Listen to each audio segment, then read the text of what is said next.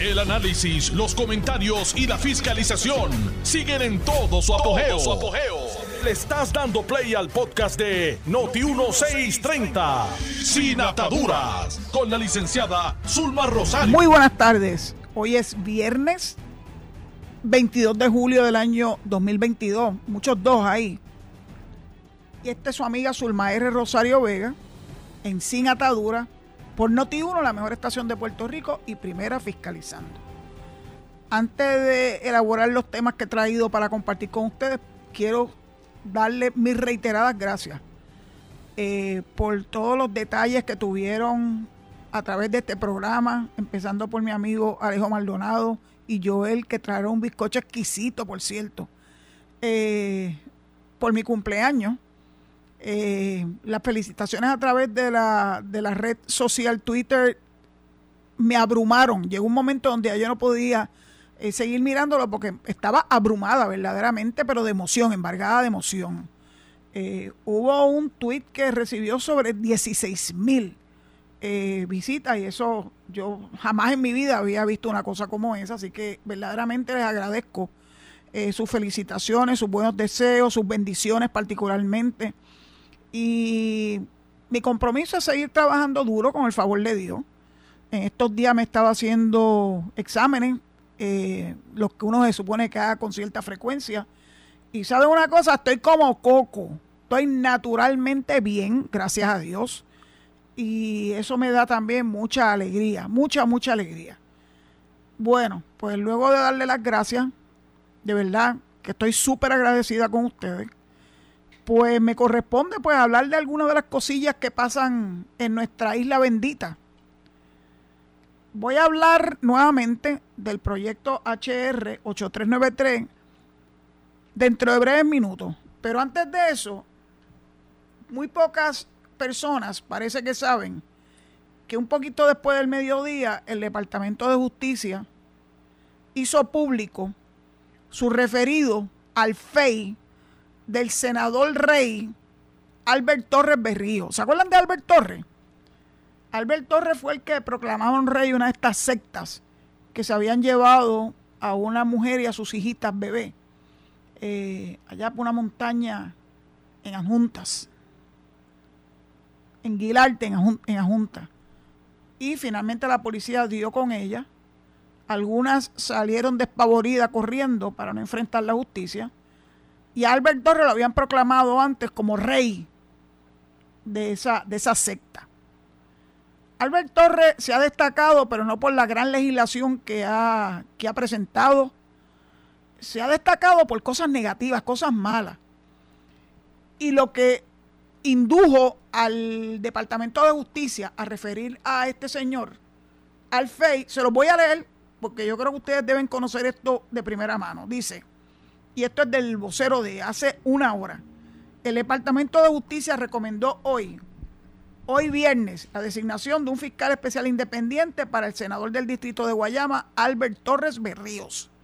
De acuerdo con el secretario de la dependencia, Domingo Emanueli Hernández, un informe preparado por la División de Integridad Pública y Asuntos del Contralor reveló que existe causa suficiente para creer que el legislador incurrió en conducta de naturaleza delictiva al infringir varias disposiciones de leyes especiales y del Código Penal de Puerto Rico.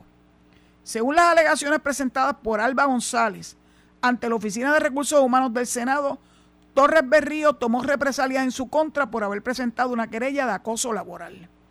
También señaló que el legislador perdón, utilizó recursos públicos y empleados para asuntos políticos partidistas y que solicitó dinero a sus empleados para atender asuntos personales entre otros planteamientos. La División de Integridad Pública y Asuntos del Contralor del Departamento de Justicia determinó que quedó sustentado con la evidencia obtenida durante la investigación preliminar que el senador, bajo pretexto de autoridad y amenaza, solicitó dinero en efectivo al esposo de la querellante, John Torres Cintrón. Además, surgió que el senador le requirió al secretario de Agricultura, Ramón González Beiró, la cancelación del destaque de la creyente González Rivera justo después de haber recibido una notificación de investigación administrativa de la querella sobre acoso laboral presentada ante la Oficina de Recursos Humanos del Senado. Ante esto, la División de Integridad Pública del Departamento de Justicia concluyó que existe causa suficiente para creer que el senador Albert Torres Berrío incurrió en conducta de naturaleza delictiva al infringir el artículo 7 de la ley número 90 del 2020, según enmendada y conocida como la ley para prohibir y prevenir el acoso laboral. También el artículo 3 de la ley 115 del año 91, conocida como la ley contra el despido injusto o represalias a todo empleado por ofrecer testimonio ante un foro legislativo, administrativo o judicial, así como el artículo 191 del Código Penal sobre extorsión. Esto es muy serio.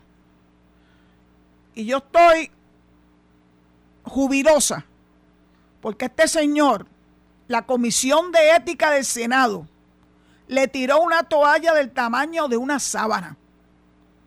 Y aquí no ha pasado nada. Y las imputaciones que le hacía su empleada, y más de un empleado, by the way, las tiraron al zafacón. Y una de las que se unió para tirarle la toalla a Albert Torres fue la senadora Joan Rodríguez Bebe. Son cosas que son incomprensibles. Por menos que esto, se han llevado enredado a muchos otros legisladores. Por menos que esto. Así que yo me alegro que el Departamento de Justicia hiciera lo que le correspondía con relación a las alegaciones que, ¿verdad? que se estaban llevando en contra de este señor, porque la verdad es que, ¿cómo es posible que tengamos que seguir cargando un individuo como este, que lo que ha hecho es desprestigiar al Senado de Puerto Rico y llevar a cabo acciones como las imputadas en contra de un buen gobierno. Si hay algo que todo servidor público tiene que tener claro, es que una vez se le da la oportunidad de servir, sea por elección, como en el caso de los legisladores, como en el caso de los alcaldes y alcaldesas, caso de los legisladores municipales, o sea por designación, ese es el caso de los jefes de agencia y de los empleados públicos en la rama ejecutiva, la responsabilidad principal es darle un buen servicio al pueblo de Puerto Rico. Y bajo ningún concepto utilizar su posición para beneficiarse, para beneficiar a terceros que no tengan, ¿verdad? Esta es la razón por qué recibir un beneficio. Para hacer su trabajo. Que le impute que le está pidiendo dinero a sus propios empleados algo muy, pero que muy serio.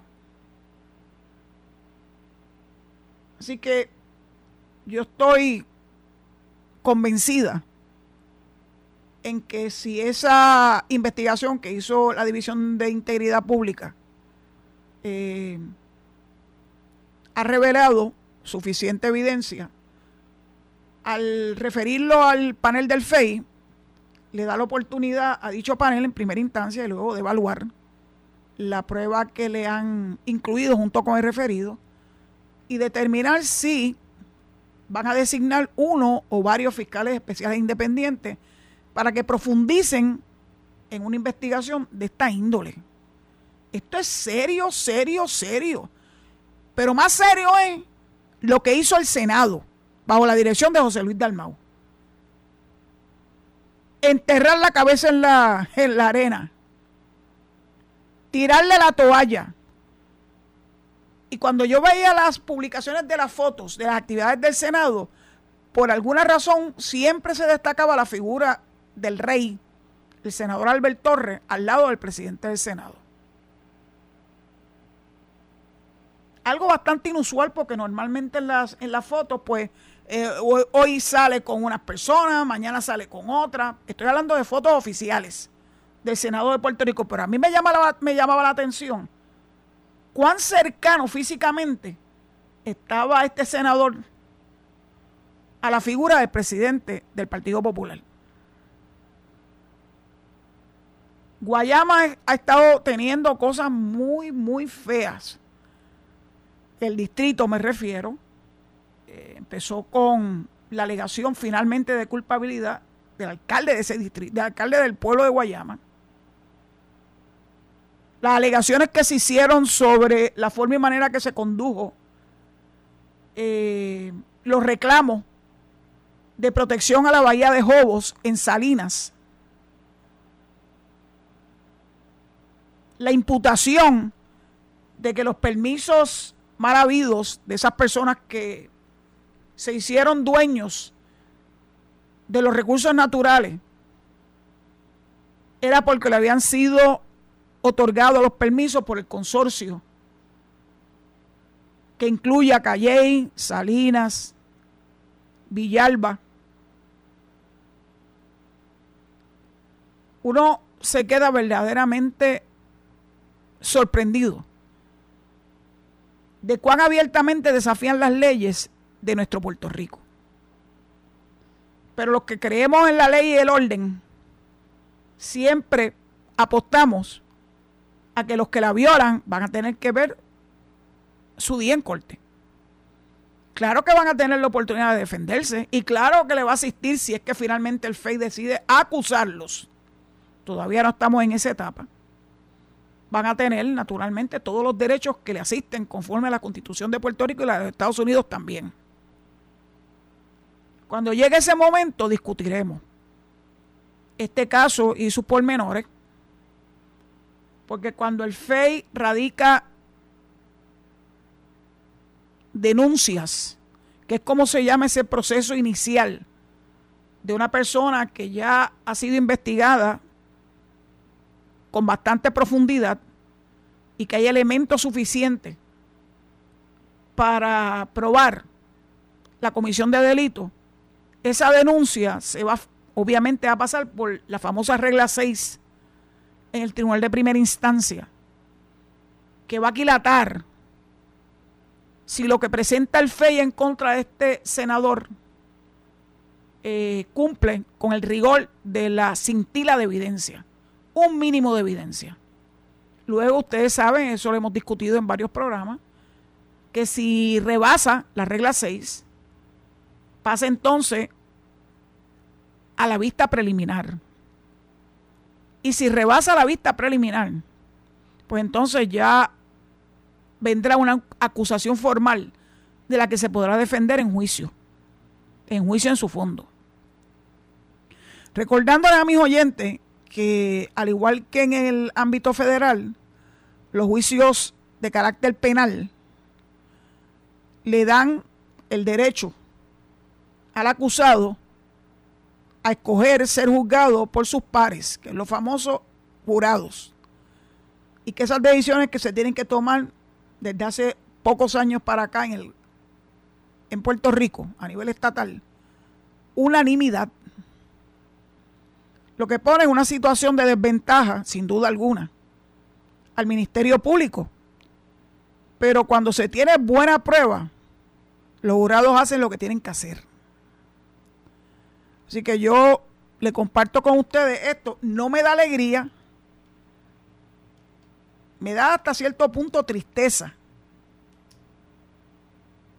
Que no importa todos los casos de corrupción que se han ventilado durante las últimas décadas, todavía haya eh, personas que han recibido el, perdón, el favor del pueblo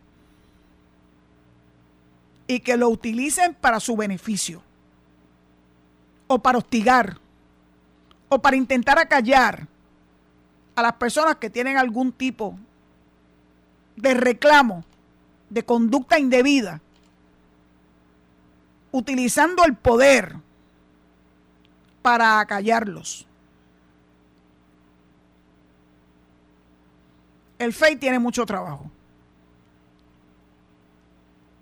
Y yo estoy convencida que lo van a analizar con la pulcritud y con mucho cuidado para garantizarle al pueblo de Puerto Rico que si finalmente deciden radicar denuncia en contra de este individuo, el caso se va a sostener. Ya veremos. Cuestión de esperar un poquito. Bueno, tenemos un nuevo mapa electoral. la Junta Constitucional de Revisión de los distritos finalmente ayer nos anunció que de forma unánime llegaron a un proceso de redistribución de los distritos senatoriales y que ha habido cambios.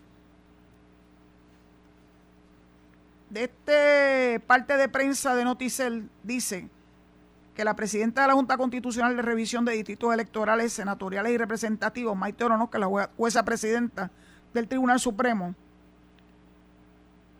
indica que la determinación final se llevó, se llevó a cabo de forma unánime y que hay una nueva configuración geográfica de los distritos senatoriales y representativos que estará vigente durante el próximo ciclo electorario, las elecciones del 2024 y el 2028. Recuerden que en el 2030 ya baja un nuevo censo y la base para hacer esta redistribución es el censo del 2020.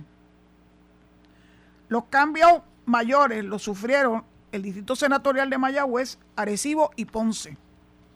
Mayagüez perdió eh, unos pueblos, particularmente las Marías, y Ponce ganó a Ciales y las Marías. Así que Ciales lo perdió el distrito de Arecibo. ¿Por qué ocurre esto? Bueno, pues hay que equilibrar el poder del voto refiriéndome a one person, one vote entre los distritos. Y un distrito no puede tener más peso electoral que otro. Así que esta es la forma de equilibrarlo utilizando como base el censo, que es algo que está fuera del control de Puerto Rico porque el censo lo lleva a cabo el US Census Office, que es federal. Así que es interesante lo que ha ocurrido. Aquí tengo el mapa el mapa de los distritos representativos y senatoriales, cómo se va a reconfigurar. Suena muy interesante. Siguen habiendo ocho distritos senatoriales y han tenido que hacer un, malabar, porque cuando le llevan a, al distrito senatorial de Ponce las Marías, que queda aquí al lado, a 30 minutos de aquí de la estación. Recuerden que yo tengo una finca ahí. A 30 minutos de la estación. Se lo van a llevar para el otro lado de la montaña, para Ponce. Junto con Sabana Grande, Maricao, Lares, Adjunta, Yauco, Utuado. Entonces Ponce se, digo, perdón, Mayagüez se queda con Mayagüez, que es la cabecera de distrito, San Germán, Cabo Rojo, Hormigueros, Rincón, Aguada, Moca, Aguadilla e Isabela. Aquí están presentando unos linderos de hasta dónde llega cada uno de esos distritos reconfigurados y eso va a ser muy interesante porque posiblemente legisladores que estén actualmente eh, sentados en una silla y que particularmente los senadores eh, van a tener que reorganizarse para cumplir con los criterios de esta redistribución electoral yo recuerdo que uno de los que más gritó cuando se estaba en pleno proceso fue Luis Raúl Torres. Pues Luis Raúl estuvo acostumbrado a que por décadas ese precinto 2 de San Juan eh, lo cargara en hombros precisamente por eh, su cercanía a la congregación Mita. La congregación Mita es muy particular.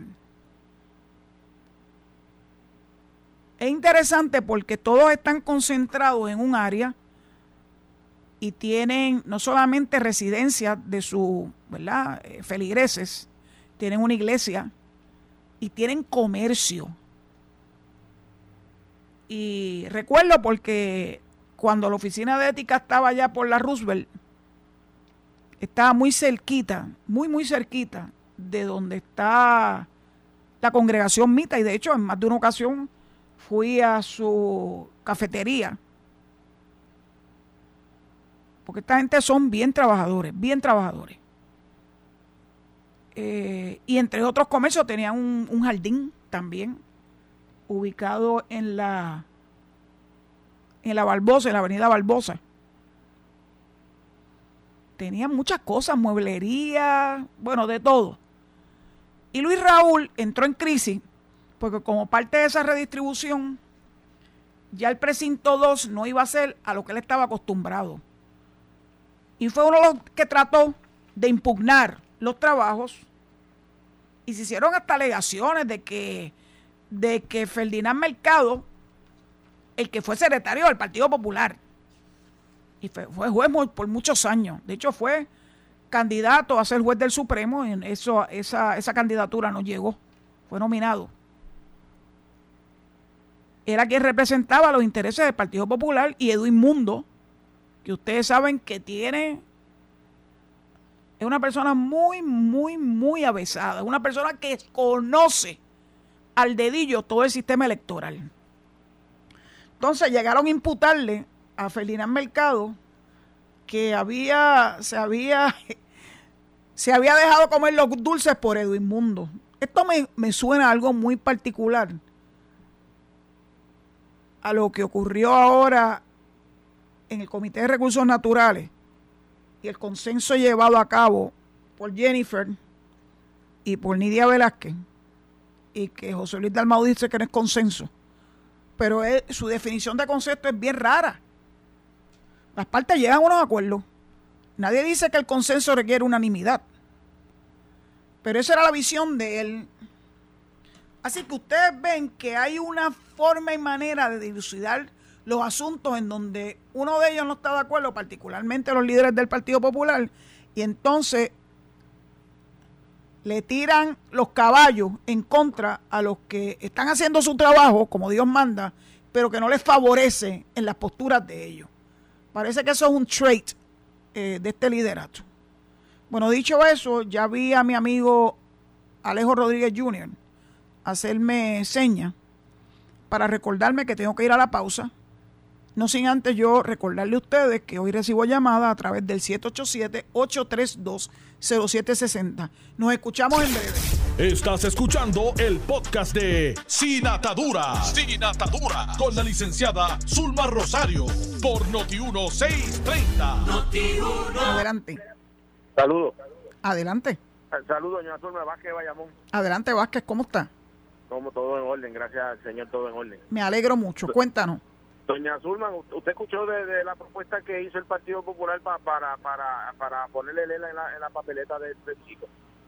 En la papeleta. Si, si, si, él dijo alguna definición de la que quieren poner? Ah, claro que no, no hay definición. Pues entonces eso se convertiría en un cheque en blanco, harían lo mismo que hizo Hugo Chávez en Venezuela, denme el voto y después yo estampo lo que yo quiera ahí, sin, sin, sin, eh, ¿cómo se dice? Este sin, sin, sin hacer lo que pidió el, votante. O sea, le están pidiendo a la gente, dame el voto, que después yo estampo lo que yo quiero, y si no es lo que tú querías cuando votaste, pues me dices el voto. Un acto de fe.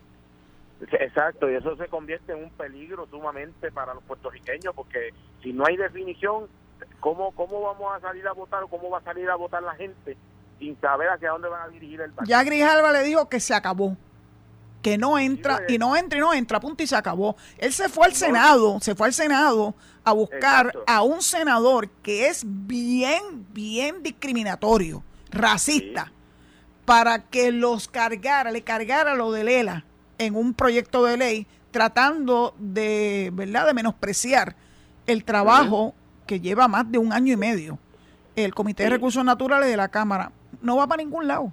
Vamos a ver si en efecto tal como nos ha dicho eh, el líder de la mayoría demócrata en la Cámara, Steny Hoyer, el proyecto va a bajar a votación eh, próximamente, así que se acabó el pan de piquito. Ese es el proyecto. pueden pueden pueden radicar mil pueden radicar mil proyectos. Y esperemos que los republicanos que los, que los congresistas republicanos entiendan la situación en que se encuentra Puerto Rico en el peligro bueno. Tú bien sabes que yo no soy republicana. Tú bien sabes que yo tengo serios problemas con el Partido Republicano Nacional. Sí, entiendo, sí, Bien grande. Porque cada día más demuestran la falta de respeto que tienen a Puerto Rico. Hacia los hay, hay, hay, este, hay buenos, hay buenos este, republicanos. Eso yo lo reconozco. La primera es Jennifer. Eh, yo conozco a Ángel Cintrón. Ángel Cintrón es, espectacular. Pero lamentablemente en los Estados Unidos se ha dado una, una situación extrañísima donde los republicanos se han ido a la extrema derecha y esos extremistas que están liderando el Partido Republicano son en inmensa mayoría de ellos racistas. Ellos son los que, los que le dan loas a las armas, los que no protegen a los niños en verdad este, en las escuelas, eh, porque para ellos las armas es más importante que la vida de un ser humano. Esos son los mismos que le dan loas a Donald Trump todavía a estas alturas. O sea, ¿qué, ¿qué puedo yo esperar de la mayoría del liderato republicano en los Estados Unidos? Que no sea lo que nos demostraron los que representan ese partido en el Comité de Recursos Naturales, que no son la mayoría. Sí, ellos deben entender que es, sumamente peligroso perder el control del Caribe y, deben asumir responsabilidad porque si si está si Puerto Rico se convierte en un, en un, país independiente, imagínese lo que podría pasar a la parte de abajo de los Estados Unidos si si empezarían los los políticos en de turno de la independencia a corromperse con todas esas repúblicas comunistas.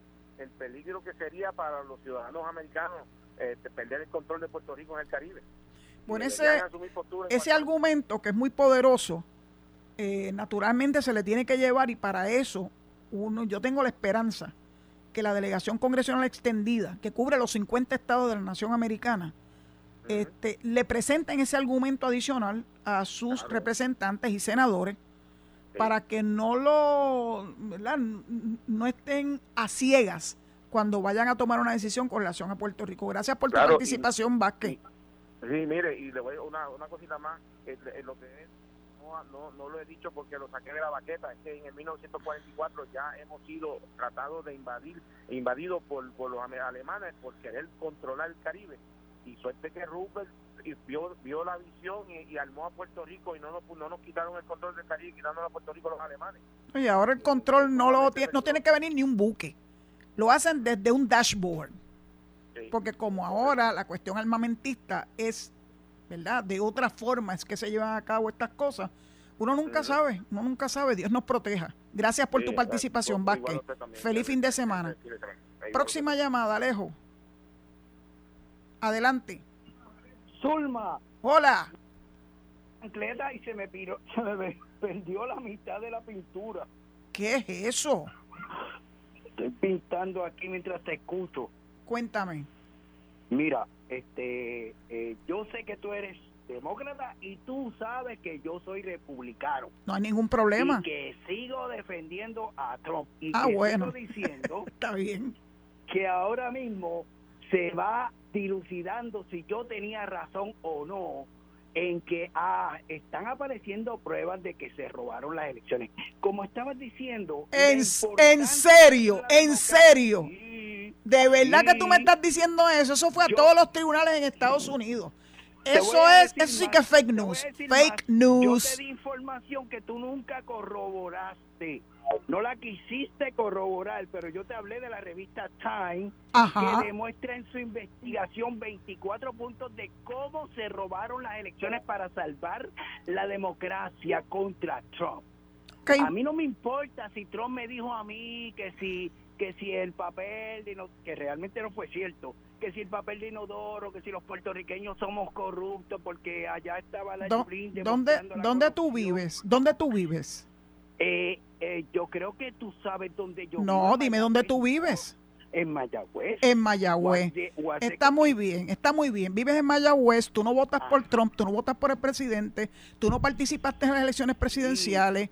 Así que pues, ¿qué te puedo decir? Pero corro el riesgo, pero corro el riesgo de las estupideces que está haciendo Biden, porque mira que está haciendo una estupideces bueno. en Ucrania bien mala, donde están dándole una supuesta ayuda humanitaria que realmente son eh, una venta de armas que ellos están vendiendo en el mercado negro y están, están pasando una serie de cosas que no me daría el tiempo, aunque tuviera una hora. La verdad que tus fuentes de información a mí me impresionan. Mira, te voy a dar, no, escucha, escúchame, escúchame, no, no vas a terminar hasta que me escuche. Tú vas, a anotar, tú vas a anotar mi dirección de correo electrónico. No te voy a escribir. No, no, no, no, no. Me vas a mandar copias de ese artículo que tú alegas que publicó el Time. Ajá. Ok, me vas a mandar. Eso es fácil. Lo puedes buscar. te, doy la fecha. No, no me des la fecha. del 2021. Oye, mándamelo a mi dirección electrónica. Sencillita, te la voy a dar, Zulma Rosario, corrido en minúscula, arroba hotmail.com cuando yo lea ese artículo del Time y corrobore otras fuentes, porque yo nunca me dejo llevar por una sola fuente, entonces hablamos. Exacto. Mientras tanto, dejamos en, suspenso esta conversación. Muchas gracias por tu participación. Muchas gracias por tu participación. No, no te voy a dejar terminar, porque yo quiero pruebas. Próxima llamada, por favor. Adelante. Buenas tardes. Buenas tardes. Señor Vélez. Sí, sí, adelante. Vega Baja, sí. Sí, sí. Este, bueno, hay que admitir una cosa, y es lo siguiente. Este, aquellos que son republicanos bien conservadores, bien ultraconservadores, este, tengan mucho cuidado porque Donald Trump no es Ronald Reagan. Ronald Reagan era un hombre serio y era una persona que tenía una postura como presidente bien seria y tenía una conducta este como de como debiera de ser. Donald Trump no es así. Y si perdió, no fue porque se cobraron las elecciones, fue porque él se lo ganó. Y hasta hubo republicanos que le votaron en contra a él. Esa es la verdad, le quitaron el voto a él. Esa, esa es la verdad también. Hubo demócratas que quizás votaron por él porque por ciertas cosas son conservadores, porque demócratas conservadores que quizás votaron por él. Pero la verdad es que, mira, este, la, como dicen por ahí, este, esa represa no aguantaba agua. Y otra cosa que quiero decir para concluir, el Partido Republicano ha venido dañándose de muchos años, pero pero este la vamos a decirlo así, este la corrosión del Partido Republicano que se empezó a notar fue en el año 1990, la década de los 90, cuando George Bush iba a coger por segunda vez como presidente, un hombre decente, a George Bush padre, ¿y qué fue lo que le hicieron? Le metieron unas primarias, este Patrick Buchanan, lo gestó. Aquí era Patrick Buchanan, un ultraconservador. Cuando llegaron las elecciones, ¿sabe quién le apareció por el lado como candidato independiente? Ross Perot, que era que era republicano y era un ultraconservador. Le dividieron el partido y le hicieron perder. Que dicen que eso no hubiera por eso, George Bush hubiera ganado en el 92, George Bush padre. Para que ustedes vean cómo los ultraconservadores este, hacen perder a los moderados. Eso es un ejemplo que le estoy dando. Que pasen buenas tardes. Muchas gracias y buen fin de semana. La próxima llamada, Alejo. Adelante. Adelante. Buenas tardes, González de Las Vegas, ¿cómo está? Buenas tardes, ¿cómo estamos, compañero? Adelante. Yo creo que se cayó esa llamada, Alejo. Vamos a ver si... Adelante. Buenas tardes, licenciada. Sí, ¿cómo estamos? Alberto, Alberto, ese que ella habló ahorita del Times. Por eso le dije que me mandara copia del artículo, para yo no solamente corroborar las fuentes de información que él alega que se dice en ese artículo, pues mira que yo leo, este y, y corroborarla, porque pueden haber publicado muchas cosas, o unas teorías, o cosas por el estilo.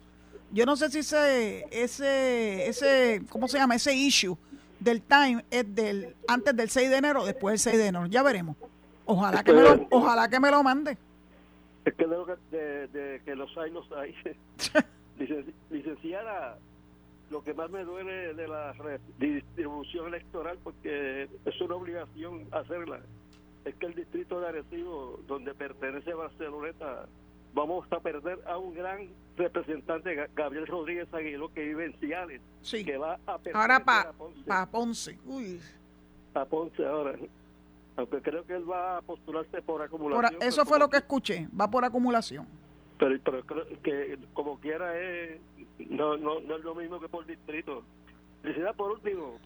Ayer, se, no, antes se, se, dio la marchita que convocaron la Lautier, Jaramillo y otros chupacosas como con unos 200 personas masoquistas que, prefieren volver del rehén de Lautier de Jaramillo los, eh, las compañías de las placas solares tienen saturada la emisora y otros medios, pero yo y la mayoría seguiremos con Luma. Gracias, licenciada. Gracias por tu participación y buen fin de semana. Adelante. Próxima llamada, adelante. Buenas, buenas, Michael. Hola, adelante. ¿Cómo estás, Michael?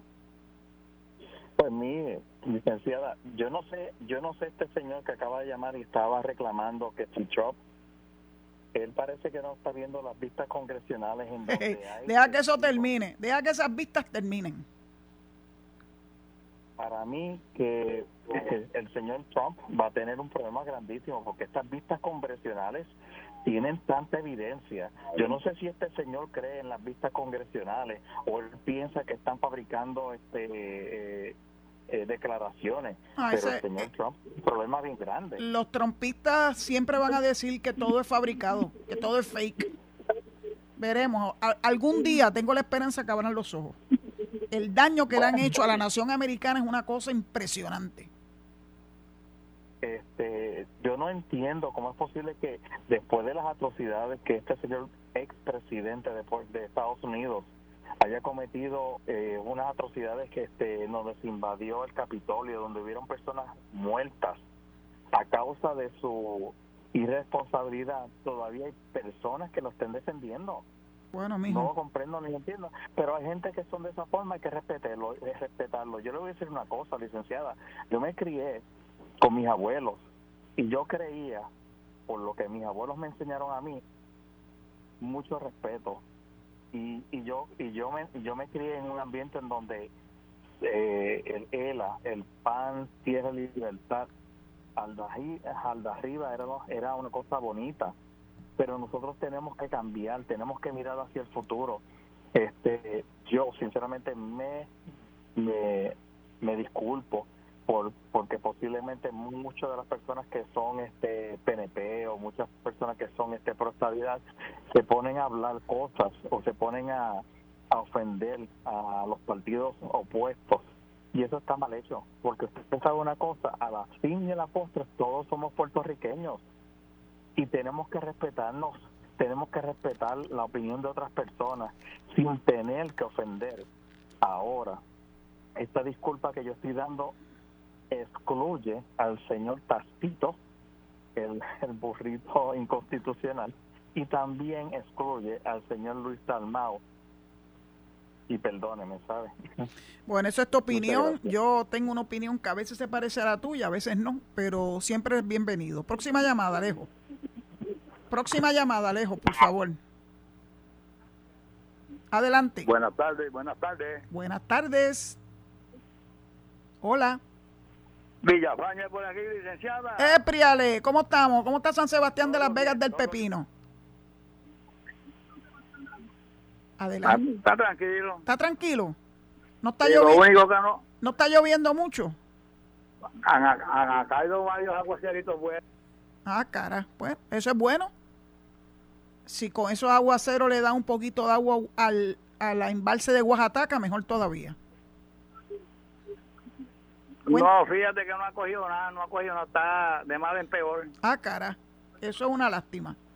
Pero dicen que vienen unas vaguadas ahora, vamos a ver si tenemos suerte. Cuéntame, ¿qué quieres compartirnos? No, escuchando por ahí a un amigo de Mayagüez defendiendo a, a, a, Trompito. él tiene derecho a hacerlo, pero yo le pedí que me mandara el famoso artículo ese que él dice del Time. Yo no sé, que son muy pocas la gente que lo defiende, yo no sé por qué. No, te vas a Villafañe, te vas a sorprender. Son muchos más de lo que nadie se puede imaginar. Es como es una, una locura este, este general. Señor, este señor desde que incitó a esa a esa a esos bandidos ahí a, romper el Capitolio y a mandar y a mandar a que hasta gente murieron ahí por las incitaciones de este presidente. Ese tipo se me salió. Sí yo estoy loca porque acabe esa investigación del Congreso. ese tipo es racista ese tipo es jefe de los Ku Clan pues eh, hay alegaciones de que estuvo muy muy cercano a ellos Villafañe, gracias. Dígame. Estamos de acuerdo en algo. Qué bueno. que pase buen fin de semana. Igual a usted. Y espero tu llamada próximamente. Muchas gracias. Muchas gracias por escucharme. Adelante, próxima llamada. Adelante. El señor Vázquez de Naranjito. Mira quién está aquí, Vázquez el de Naranjito. ¿Cómo tú estás? ahorita vino, ahorita, ahorita habló Vázquez el de Bayamón. Villa, ¿cómo es posible que tú tengas todas las cosas? Mire que popular, este estado librista y ahora también demócrata. ¿Cómo es eso, Villafañe? Villafañe, Villafañe es anti-Trump, es lo que acaba de decir.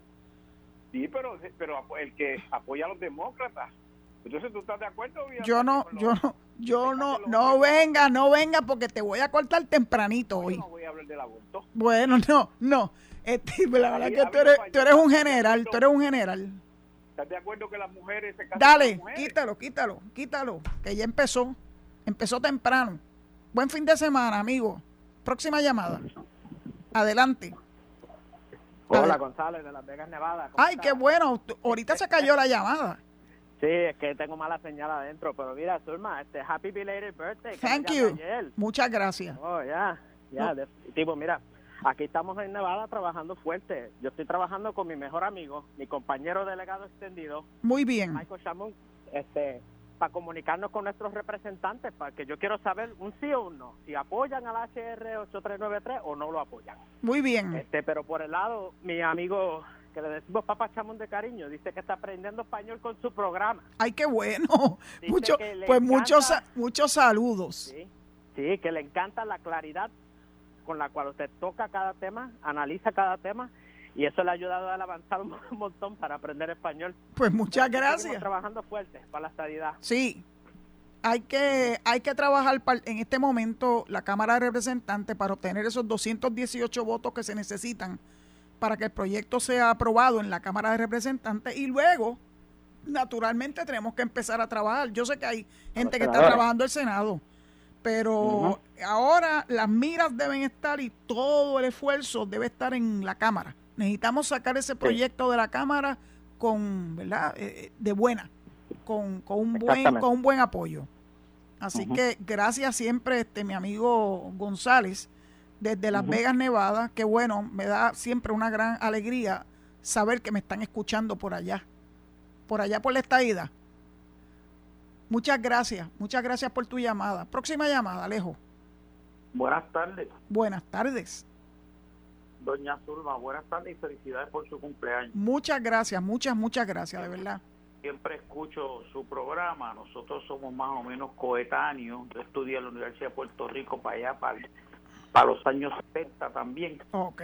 La Facultad de Ciencias Sociales, ya muy bien, sabe. Muy bien. Y entonces este, estaba llamando, tengo una preocupación precisamente con respecto a los medios informativos perspectiva es una, una, una exhortación que yo hago a las personas, que tengan mucho cuidado cuando escuchen a veces a los reporteros, no importa de qué canal sea, lo que sea, sino que lleguen a su propia conclusión. Porque, por ejemplo, ayer yo estaba viendo un reportaje, eh, no sé si era en el Canal 11, con respecto a la marcha. Entonces estaba una jovencita reportera y decía las miles y miles de personas que hay aquí y que esto es una multitud y, yo digo, o sea, yo miraba y lo que estaba lleno pues la, por los predios de la calle Fortaleza, que usted sabe que es una calle estrecha. Eso es así.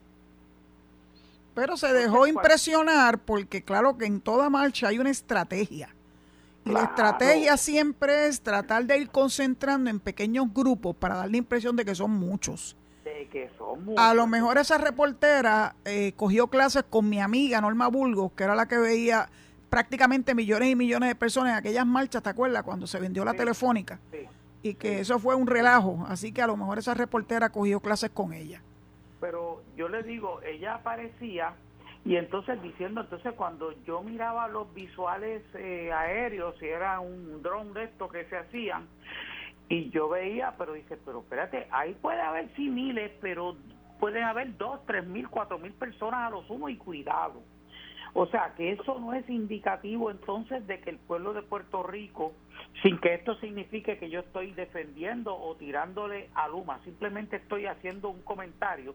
Entonces, si usted se fija también, me preocupa grandemente cuando eh, el sector religioso hizo hizo una marcha. Aquello sí que, fue enorme. Eso fue enorme. Aquello sí que fue enorme. Sí, señor. Y yo no y yo entiendo inexcusable cómo es posible que todos los medios de prensa aquí no reportaron eso, sin eso significar que necesariamente yo, yo estuviera de acuerdo con lo que se estaba eh, presentando allí o no. Pero yo entiendo que el pueblo tiene derecho a saber lo que está pasando independientemente de lo que sea. ¿No, ¿No cree usted lo mismo en? Yo creo muchas cosas y yo pienso que la prensa debe estar atenta a que las redes sociales están suplantándola porque han perdido credibilidad. Totalmente. Dicho eso, me tengo que despedir. Ya Alejo me ha hecho el bye bye signal varias veces. Así que tengo que darle las gracias. Se quedaron muchas personas pendientes para ser atendidas en el teléfono. Muchas gracias. Gracias a usted. Bien. Y entonces, pues ahora paso el micrófono a Enrique Quique Cruz en su análisis 630 y posteriormente a Luis Enrique Falú. Quédense en sintonía con, con Noti1 y cuídense mucho, que todavía el COVID está por ahí vivito y coliendo. Hasta el lunes, si Dios lo permite, a las 4 de la tarde. Muchas gracias. Esto fue el podcast de Noti1630, sin ataduras, con la licenciada Zulma Rosario. Dale play a tu podcast favorito a través de Apple Podcasts, Spotify, Google Podcasts, Stitcher y notiuno.com.